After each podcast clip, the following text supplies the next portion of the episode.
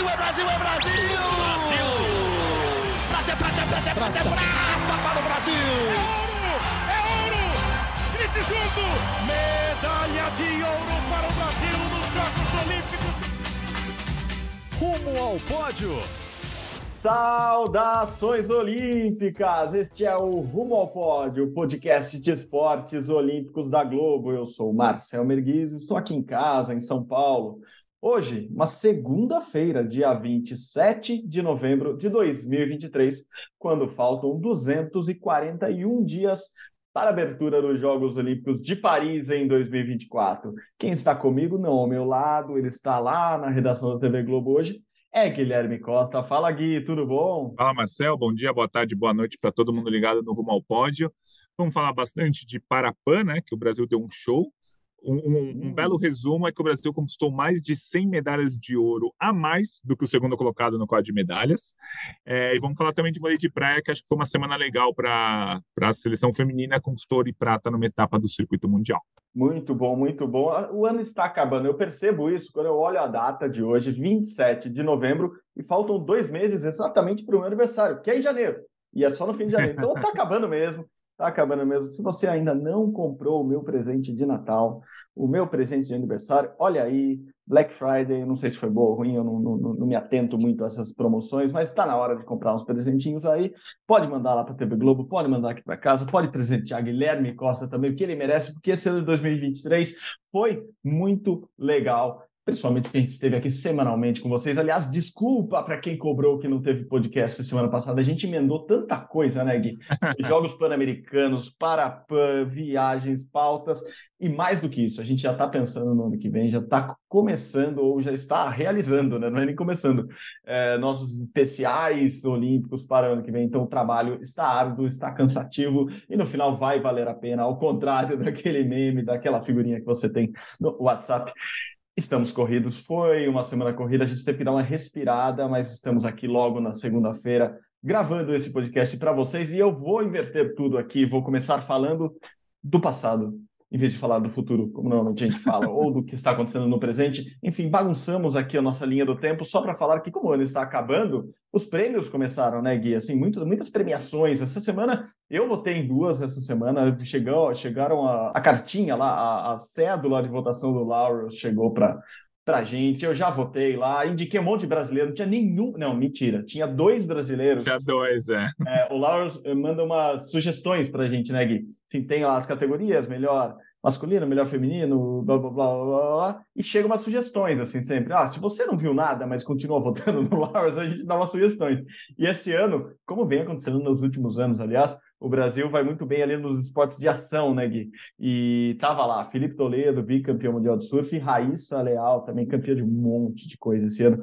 No skate e street estavam indicados lá, coloquei eles, mas coloquei outros brasileiros. Coloquei Rebeca Andrade na minha listinha de melhores do ano no, entre as mulheres ali, apesar de ter colocado a Bios também, e inclusive, Rebeca, parceria aqui, mas eu tive que colocar a Bios também na lista, não teve como. São seis nomes que a gente indica, é, depois eles fecham a votação lá e tem a, a banca mesmo do, do próprio Laurels, né, que, que acaba escolhendo, mas jornalistas do mundo inteiro fazem uma lista mais ampla. É, o Laurels, é, não sei se é mais difícil votar, porque a gente acompanha muito o esporte brasileiro, né, assim, de perto mesmo, né, a gente está acompanhando o dia a dia ali dos atletas. Mas no Laurels, é, uma coisa que sempre me pega ali é que tem muito, muita indicação deles, e, e claro, como, como é um prêmio com base na Europa, vem muita indicação de esportes de inverno ou esportes a motor, às vezes esportes que a gente não acompanha tão de perto, então indicações do Laurels, eu sempre, eu sempre me pega ali umas indicações que eles fazem e fala, peraí, deixa eu olhar esse atleta, se os caras estão indicando, é porque tem coisa boa aqui e eu não estou atento a isso, mas normalmente eu acabo votando nos, nos meus, nos seus, nos nossos olímpicos. E você, Gui, normalmente é assim também? É, é porque é, é essas indicações têm também, além de motor, é, tem os, os, esportes americanos, às vezes tem jogador de hockey, eu não acompanho o hockey no gelo dos Estados Unidos. Real. Tem, jogadores de futebol americano que eu até gosto de assistir, mas eu não, não entendo praticamente nada. Então, é, são, não é um prêmio do esporte olímpico, né? É um prêmio do Isso. esporte. Então, e claro, pega o futebol masculino também, sempre tem nomes ali. Messi é, sempre está lá na lista. Isso, do, do futebol masculino. Na Simone Biles, eu votei nela no melhor retorno do ano, né? Ela também, tem, uma, tem o, o prêmio de melhor retorno, aquele atleta que não ou vem de contusão, ou vem de algum problema, ou ficou um ano inteiro sem competir e tal, e ela foi no melhor, melhor retorno do ano mesmo, sem dúvida nenhuma. Acho que, acho que ela vai ganhar esse prêmio, não tem muito o que fazer, né? Ela, ela voltou depois de dois anos e conquistou cinco medalhas no Campeonato Mundial, enfim. É, acho que é, o, prêmio, o prêmio é dela, mas a Rebeca pode ver que poderia muito bem ganhar de melhor do ano. Deixa a Simone Biles com, com o melhor retorno mas é o Oscar do esporte, né? Pega todas as modalidades, pega o é, universo que a gente não vive. Às vezes tem jogador de cricket lá, que agora a gente tem que saber mais. Exatamente, eu ia falar isso. Virou Todo olímpico. Ano é. Tem uma indicação de cricket lá. Esses aí normalmente são os que eu procuro. Você fica, caramba, deixa eu ver que, pô, o que esse cara fez, né? É Porque é tá aqui na lista do lado, no meio de um monte de nome gigante, de repente tem um cara de cricket. Fala, pô, agora a gente vai ter que mergulhar nesse mundo de milhões também. De bilhões, né? São bilhões, assim, é a Índia, a Índia joga, todo mundo na Índia joga, então já dá quase um, mais de um bilhão de pessoas. Mas Índia, enfim, Paquistão e o Sudeste Asiático ali, inteiro, ali, ali pronto, já tem seus bilhõezinhos ali. E aí, falando do Prêmio Brasil Olímpico, abrindo meu voto aqui, né, para os oh, melhores atletas revelou. no masculino e no feminino. O melhor atleta, a melhor atleta no feminino é a Rebeca Andrade, pelo menos pra, na minha opinião. E no masculino é, foi o Marcos da Almeida. E acho que o debate vai ser maior, porque o Felipe Toledo foi campeão mundial de surf. O Marcos da Almeida não foi campeão, né? Ele foi bronze no tiro com arco, mas é líder do ranking, é, conquistou tantos, tantos torneios que a gente falava aqui dele quase toda semana.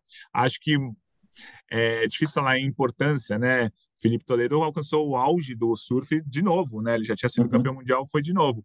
Mas acho que o inusitado do Brasil ter um líder do ranking mundial de tiro com arco, uma modalidade que não tem nem medalha olímpica por aqui e tal, acho que é mais marcante do que um título que a gente está mal acostumado, mas a gente vê todo ano um título do surf. Às vezes o Filipinho, às vezes o Medina, às vezes o Ítalo, o Mineirinho, mas a gente tem conquistado todo. Então, vou dizer que é, é sem graça o surf. Não sem graça, claro que não, comemoramos o título. Mas assim, já vimos tantos títulos no surf, no tiro com arco, um número um do ranking mundial, não tem. Então, votei no Marcos da Almeida é, para deixar o voto do Filipinho para o ano que vem, depois, quando ele for campeão olímpico, que ele vai ser no ano que vem, eu voto nele no melhor atleta do ano em 2024. maravilhoso, maravilhoso. Cara, tô contigo. Coincidentemente, a gente não tinha falado ainda sobre essa, essa votação, nós dois particularmente, mas a Rebeca eu acho que vai ser de lavada, assim, normalmente eles não divulgam, né, a quantidade de votos ali no final, é, eles, o COB, né, o Comitê Olímpico do Brasil, é quem organiza o Prêmio Brasil Olímpico, eles não divulgam. O prêmio que vai ser dia 15 de dezembro, no Rio de Janeiro, Cidade das Artes, à noite, lá, festa de gala, como sempre. É, eu acho que a Rebeca vai levar esse ano. E no feminino, até a concorrência é maior, né, Gui? Assim, tem muita, muita gente mesmo que poderia levar esse prêmio é, esse ano, mas a Rebeca acho difícil, por tudo que ela representa junto com as conquistas dela, vai ser difícil tirá-la é, dessa conquista, e pelo jeito vai ser difícil tirá-la da conquista também do ano que vem, porque promete uma Olimpíada muito boa. É, no masculino, eu juro que eu pensei, dei uma analisada, tive uma tendência uma hora ali a votar no Filipinho, por isso que você falou, é um título mundial, mas é aquele título mundial que começou a virar o título o título chinês do tênis de mesa, né? Assim, tá mais difícil ganhar do, dos próprios amiguinhos do que ganhar internacionalmente, claro que exagerando aqui para o título do surf, e acabei votando no Marcos Almeida por tudo isso que você falou, assim, inusitado, é, ter um brasileiro pela primeira vez como número um do mundo. Ele foi bem nos campeonatos, né? apesar de não ter sido campeão mundial, foi bronze, foi bem em etapas de Copa do Mundo, se manteve ali na liderança do ranking o tempo todo. É, teve um pan ruim, é, ele mesmo assumiu isso, é, mas acabou conquistando uma vaga é, olímpica, não para ele, ele conquistou a vaga dele, mas conquistou uma para a dupla mista ali, que era um dos objetivos deles, então, um dos objetivos dele. Então, é isso, meu voto foi para o Marquinhos, eu acho que primeira vez que ele deve ganhar, ele que todo ano ganha do, do tiro com arco, mas é, dificilmente tem essa, essa chance né, de ganhar ali entre, entre todos os atletas de todas as modalidades. E, aliás, a gente vota em todos os atletas de todas as modalidades, né, Gui? Eu estava até revisando meus votos aqui antes da, da gravação. Tem muita gente legal, né? O esporte olímpico brasileiro, se pensar de 20 anos para cá, assim, a, a, o crescimento é tão grande que em muitos esportes, muitas modalidades, você consegue ver atletas despontando, novos atletas e disputas grandes mesmo. Ah, acabei de girar, assim, roleta do esporte, como a gente sempre faz aqui, parei no triatlo. E aí? Miguel Hidalgo ou Manuel Messias? Quem a gente vota? A Jennifer Arnold também estava concorrendo na categoria no, esporte, né, no triatlo. Então, tem, tem esportes que a competitividade está muito grande. Outro que é capaz de até ser indicado a, a, melhor do ano entre os três ali, Hugo Calderano. Bom, ano espetacular, muito bom. Quer dizer, ano espetacular. A, a, campanha dele, a carreira dele é espetacular. Apesar do ano não ter sido muito bom, mas o PAN foi muito bom. Mas aí, olhando aqui na lista, a Bruna Takahashi faz também um ano muito bom. É, apesar de ter perdido o PAN, a cena do PAN é dela. Então, tem muita, tem muita gente legal em diversos esportes que pode dar esse, logo acima de tênis, Bia Haddad, a Laura Pigosi com a campanha que fez no PAN, a Luiz Stefani, assim, o esporte olímpico brasileiro tá, tá muito grandão, né? Tá muito, tá muito legal, então é legal votar nesses prêmios porque você tem essa, essa, essa chance de até revisar, né? Todos, todos os esportes e todos os destaques do Brasil. Aproveitando, esse ano o prêmio tem novidades, é, que é a votação por equipes, a gente votou em equipes também, né? No masculino, agora vou lembrar de cabeça vôlei masculino estava concorrendo, polo aquático masculino e o beisebol masculino, campanha é, espetacular no PAN. No feminino, vôlei também, classificado para a Olimpíada, graças ao pré-olímpico. Um, handball feminino, e eu vou esquecer agora a terceira, como que quem foi, vou lembrar. Vou não lembrar foi o conjunto de ginástica, eu estou enganado? Não, não tinha ginástica. Não entrou, que... né? Não, não, não. É, eu vou lembrar aqui, talvez seja a seleção do futebol, mas não sei, eu vou lembrar aqui daqui a pouco. Eu abro aqui a minha listinha, mas nesse eu também fiquei em dúvida e acabei voltando no beisebol, no masculino, porque, cara, o que eles fizeram foi muito surpreendente, assim, e acho que a gente tem que prestar atenção nisso também. Obviamente, mundialmente, o vôlei masculino é, é uma potência absurda, o, o polo conseguiu um resultado é, muito importante ali no, no PAN, mas o que o, o que o beisebol masculino para mim fez ali foi espetacular, então votei neles, não não deixei de, de votar neles que eu, que eu, que eu tinha visto e gostado já da campanha no PAN deles, então achei que valia muito a, pena dar esse voto para o beisebol. E no feminino eu votei no, no handball, no handball feminino, lembrei agora, votei no, nas meninas do handball, então, foi para elas o meu voto. Eu não lembrei, acabei, falei, falei, falei, enrolei e não lembrei do terceiro. Daqui a pouco, no meio do podcast, eu vou lembrar da terceira equipe do feminino, Gui. É, é, é que foi um ano estranho para o vôlei, né? Tudo bem, o vôlei conseguiu o grande objetivo do ano, que foi a vaga olímpica. Basquete, é, tanto, óbvio, foram do ah, basquete. Tá. O vôlei feminino é, conseguiu a vaga olímpica, o masculino também. Eu não vou dizer que eles não que eles fizeram a obrigação, mas eles fizeram a obrigação. Assim, é, pô, o Brasil é super campeão nos últimos 25 anos do masculino e feminino. Então tinha que conseguir a vaga. Foi difícil, Sim. foi suado, foi emocionante. Ganhamos da Itália, campeã mundial em casa no masculino, ganhamos do Japão na casa deles no feminino. Beleza, conquistamos tudo isso. Mas a gente já esperava, a gente esperava mais ainda do vôlei feminino, do, do vôlei feminino e masculino. As duas seleções não foram nem para as semifinais da Liga das Nações. Então acho que não, não tem como votar no vôlei muito mais por, pelo que a gente espera deles do que os resultados que eles conseguiram, né? Acho que o, o vôlei é o único, com, o único esporte coletivo, por enquanto, que está masculino e feminino garantidos na Olimpíada já. É, então, assim, eu não vou votar neles como melhor, apesar de ter torcido e vibrado e chorado com as duas é. vitórias nos pré-olímpicos. É, a história do beisebol é fantástica é, você acompanhou de perto, mas o polo aquático masculino foi um negócio tão emocionante, ficou meio apagado, porque no, no, no dia que eles ganharam do Canadá, na semifinal, com um gol faltando 30 segundos, o Brasil conquistou 35 medalhas. Então, assim, no PAN. Então, assim, tava vendo, mano, você via todos os esportes ao mesmo tempo, o Brasil ganhando tudo, mas aquela vitória do polo aquático me pegou, porque o Brasil ganhou do Canadá, né, grande rival, na semifinal, com um gol faltando 10 segundos do Grume, é, que deu a vaga na final. Na final, o Brasil perdeu para os Estados Unidos, claro, o Brasil vai disputar um pré-olímpico, mas não deve conseguir a vaga, mas eu acho que eu fico com o polo aquático masculino por esses segundinhos ali da vitória sobre o Canadá. Não, e você falou comigo na hora, assim, né? Cara, o que aconteceu no polo é bizarro. É. Olha que, que, que... Porque não é comum, né? Assim, não... é, é um gol aos 48 do segundo tempo e totalmente incomum. E, e tem uma coisa também que eu acho que pesou contra eles, nesse caso, só para não tornar o evento mais épico ainda, é que se os Estados Unidos ganham lá o Mundial, tivessem a vaga olímpica garantida, essa vitória nos últimos segundos Sim. contra o Canadá garantiria a seleção brasileira na Olimpíada de Paris. Né? É assim, por um azar gigantesco da seleção, os Estados Unidos não conseguiram a vaga antecipada e tiveram que garantir via PAN é, essa vaga na Olimpíada. Então, é, eu acho que no, no final eles ainda deram esse azar. É, é, o, é a medalha é, Maicão de taekwondo de, de medalha ótima, mas Isso, no, ficou no, meio errado. de tanta coisa. É. Se o polo aquático fosse naqueles primeiros dias do PUC, teve dia que o Brasil conquistou lá, cinco medalhas tal. Sim, aí não teve ouro. Vitória, é, aí ia ser uma vitória histórica, mas foi no meio de tanta coisa. Mas foi muito legal, porque o Canadá e o Brasil têm, têm uma rivalidade muito grande no polo aquático e sempre disputam a semifinal do PAN.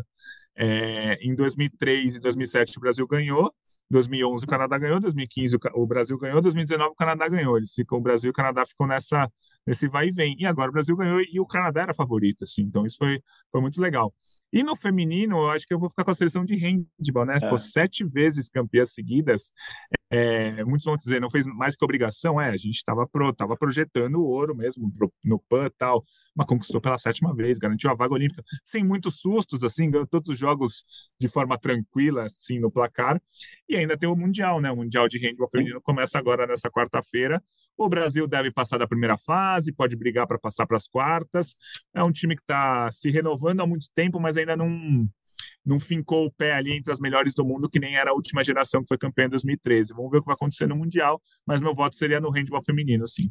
Aliás, belo voto, bela lembrança, o Mundial de handball começando agora, o penúltimo Mundial dos Esportes Olímpicos, né? ainda tem o Mundial de Street, de Skate Street para acontecer, e 10 anos, 10 anos da seleção brasileira campeã mundial de handball, é, título histórico, porque infelizmente a gente não, não deve ver ou não espera ver, né, não, não, não, projeta ver nos próximos anos a seleção brasileira é, ganhando novamente, mas um projeto absurdamente bem sucedido naquela, naquela época que levou o Brasil ao campeonato mundial, ao título mundial de 2013, completa exatamente agora. 10 anos, foi, foi ali pertinho do Natal também, o Mundial Feminino sempre nessa época, então muito legal essa lembrança do Handball Gui. Aproveitando, fechando o pacotão de premiações pelo mundo, é, essa premiação a gente não vota, quer dizer, a gente vota se quiser, né? Porque é uma premiação aberta ao público, é uma premiação que voltou, aliás, esse ano é, a acontecer, que é uma premiação da Panam Esportes, premiando os atletas pan-americanos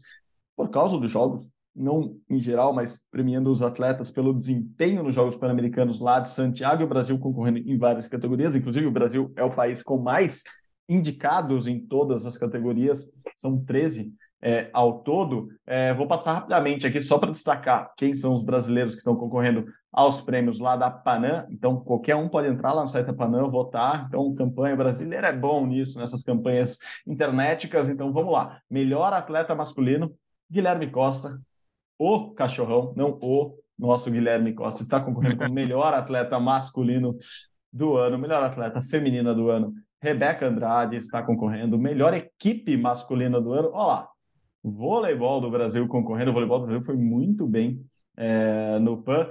Vou até passar esses são menos concorrentes, vou passar rapidinho. Vôlei do Brasil, beisebol da Colômbia, que foi campeão, hockey da Argentina e o basquete 3x3 dos Estados Unidos, concorrendo à melhor equipe é, masculina, melhor equipe feminina, handball do Brasil, basquete dos Estados Unidos, futebol do México e hockey da Argentina. Legado Cali 2021, a gente vai lembrar o PANzinho, o PAN primeira vez que houve um PAN Júnior em 2021 em Cali, os campeões se classificavam diretamente para o PAN esse ano e vários campeões do PAN nesse ano vieram graças à classificatória lá em 2021. Miguel Hidalgo do Triatlo, acabamos de falar dele aqui, entrevistamos ele há duas semanas aqui no podcast. Escuta lá se você não escutou. Miguel Hidalgo concorrendo ao Legado Cali 2021 no masculino, Legado Cali 2021 no feminino a Maria Eduardo da Alexandre, a Duda Alexandre da ginástica rítmica está concorrendo também. Prêmio Criadora de Mudanças. Esse Rebeca, sempre que alguém cria um prêmio assim que vai além do, do, do esporte, a Rebeca está indicada, então a Rebeca está lá. Jogo Olímpico é o único que o Brasil não tem ninguém indicado. Melhor tre... Não, desculpa, melhor treinador, o Brasil também não tem ninguém indicado. Prêmio Lenda Pan-Americana, esse é legal. Thiago Pereira concorrendo só com Javier Sotomayor, de Cuba, Marcos Pitts, dos Estados Unidos, e Félix Sanches, da República Dominicana. Felizmente conheci Javier Sotomayor e Félix Sanches pessoalmente, são gente boas demais. Thiago Pereira também é muito gente boa. O Marcos Pitts, eu acho que eu não conhecia ainda. Não, eu devo ter trombado com ele, mas nunca falei. Com o Sotomayor e com o Félix Sanches já falei, são gente boas, então não sei em quem votaria. Mentira, votaria em Thiago Pereira. É, melhor comitê olímpico, Brasil, Estados Unidos ou México. Comitê olímpico mais progressista, Haiti, Bolívia, Chile, Paraná e Uruguai. Progressista é de progressão mesmo. Não ah, tá. Não, não é da né? identidade. É mais, pro... é, mais progressista, talvez os uruguaios ganhassem. É sempre muito à frente do seu tempo ali, nossos queridos uruguaios. E o Comitê Olímpico com melhor desempenho, mas o Comitê Olímpico com a população abaixo de um milhão, ou seja, não dá nem, nem São Paulo consegue concorrer, nem o meu bairro, o nosso bairro aqui consegue concorrer. Guiana, Suriname e Aruba concorrendo. Então, premiações para quem quiser, vai lá no site da Panam, vota, votem nos brasileiros, ajudem a divulgar mais esporte olímpico por aí. Premiações passadas a limpo por aqui, Gui. É, a gente falou já que tem os mundiais que vão acontecer. O que está acontecendo? Falei, começamos pelo, pelo, pelo passado, mas vamos falar do que aconteceu nesse final de semana. Acho que um grande destaque, assim, não tem como. É, elas, por exemplo, eu votei no Prêmio Brasil Olímpico melhores do vôlei de praia. Eu acho que elas teriam grandíssimas chances de ganhar também o, o prêmio é, feminino ali. Duda e Ana Patrícia, mais um título para elas. E novamente, com uma final brasileira, assim, as duplas brasileiras meio que encaminhadas já para a Olimpíada, né, Gui? Foram lá em João Pessoa e o Brasil deu show de novo. É, foi bem legal, porque o Brasil, o Brasil no vôlei de praia nos últimos anos não tem mais o domínio que sempre teve, né? Tanto que o Brasil ficou fora do pódio das Olimpíadas de Tóquio. É, tem a Duda e a Ana Patrícia, que são as líderes do ranking, foram campeãs mundiais ano passado e vice-campeãs mundiais esse ano.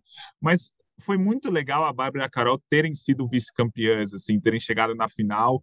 Ao que tudo indica, elas serão as classificadas para a Olimpíada, né? A gente ainda tem toda uma série de eventos classificatórios no ano que vem, mas ao que tudo indica, a Bárbara e a Carol vão ser a segunda dupla do Brasil, né? A Rebeca e a a Rebeca e a Agatha estão tentando pontuar, a, a, a Andressa e a Vic também, Tainá e Vitória também, assim, mas ao que tudo indica vai ser Bárbara e Carol também. E elas conquistaram a primeira medalha delas numa etapa Elite 16, que a gente chama, né? Que é, o, que é como se fosse, vai, um grande slam do, do vôlei de praia. Elas foram vice-campeãs de um grande slam do vôlei de praia. Foi no Brasil, foi, mas a maioria, ou quase todas as melhores duplas do mundo estavam aqui.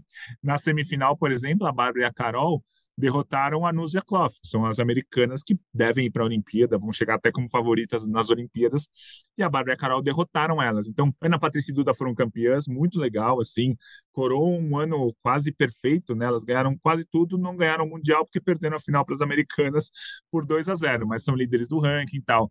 Agora, o vice-campeonato da Carol e da Bárbara foi até de uma certa forma surpreendente, né? A gente sabe que elas estão no bolo para chegar no pódio há muito tempo nas grandes competições e agora finalmente conseguiram. Elas tinham, nessas etapas Elite 16, né? Que é uma espécie de Grand Slam, elas tinham caído quatro vezes nas quartas de final e tinham ficado uma vez em quarto lugar não tinham ido ao pódio ainda, e dessa vez uhum. elas foram, então foi, foi bem legal. O masculino que tá difícil da gente conseguir é, confiar numa medalha olímpica. O André e o Jorge fizeram uma boa competição, mas ficaram em quarto lugar. É, nesse momento, o Brasil não tem nenhuma dupla entre as três melhores do mundo no masculino. Talvez não tenha nenhuma dupla entre as cinco melhores do mundo. Então o Brasil não vai chegar como favorito na Olimpíada no vôlei de praia masculino. Vai chegar como candidato, vai brigar, vai ter jogos iguais, vai conseguir tal, mas analisando finalmente o Brasil não vai ser favorito na Olimpíada no vôlei de masculino não. Vai ser favorito na Olimpíada no feminino quando a Patrícia Duda e a Bárbara e a Carol vão estar na briga com certeza. Não, boa, boa, concordo em tudo com você. Uh, assim, o que Ana Patrícia e Duda estão jogando, a Ana Patrícia é um, é um, é furacão, né? Assim, é uma força tremenda. A Duda faz coisas absurdas. Essas manchetinhas, eu queria até, eu vou, vou convidá-las para uma entrevista aqui no podcast. Eu queria conversar com a Duda o que passa na cabeça dela quando ela dá aquelas manchetes de furo de quadra numa defesa, só uhum. passando a bola de segundo toque para a adversária e faz pontos absurdos, faz todo o jogo isso. Nesse, nessa final lá em, em Jampa, em João Pessoa, ela, ela fez isso num, num set que estava 25 a 26, sei lá, alguma coisa assim, absurdamente é, disputado e é muito talentosa, não à toa, todo mundo fala que a Duda é a melhor jogadora de vôlei de praia do mundo da atualidade. É, fico impressionado mesmo com ela, assim, acho que ela joga algo além do, do normal ali. E Bárbara, que já tem medalha olímpica, já é prata olímpica, e Carol estão fazendo uma dupla muito bem azeitadinha. Assim, elas estão chegando, como você disse, elas estão chegando sempre. Né? Assim, toda quarta de final tem, tem elas ali brigando, né? E, e esse passo foi importantíssimo para elas praticamente, não garantirem, mas é, entrarem de vez, assim, como, como a segunda dupla do Brasil. E tem um aspecto que eu acho muito legal. Eu estava na redação do, da TV Globo aqui em São Paulo esse final de semana, quando elas estavam fazendo a final com a, com a Doriana Patrícia, e Zé Renato Ambrosio falou para mim assim, Carol nunca foi para a Olimpíada, né? E é, é uma jogadora muito boa há muito tempo, assim, sei lá, ouço da Carol desde que eu comecei no, a, a cobrir esporte olímpico, isso, assim, é, são 15 anos na elite, ganhando circuito, ganhando etapa de circuito, jogando muito bem. Vai ser muito legal vê-la numa Olimpíada, estreando numa Olimpíada, né?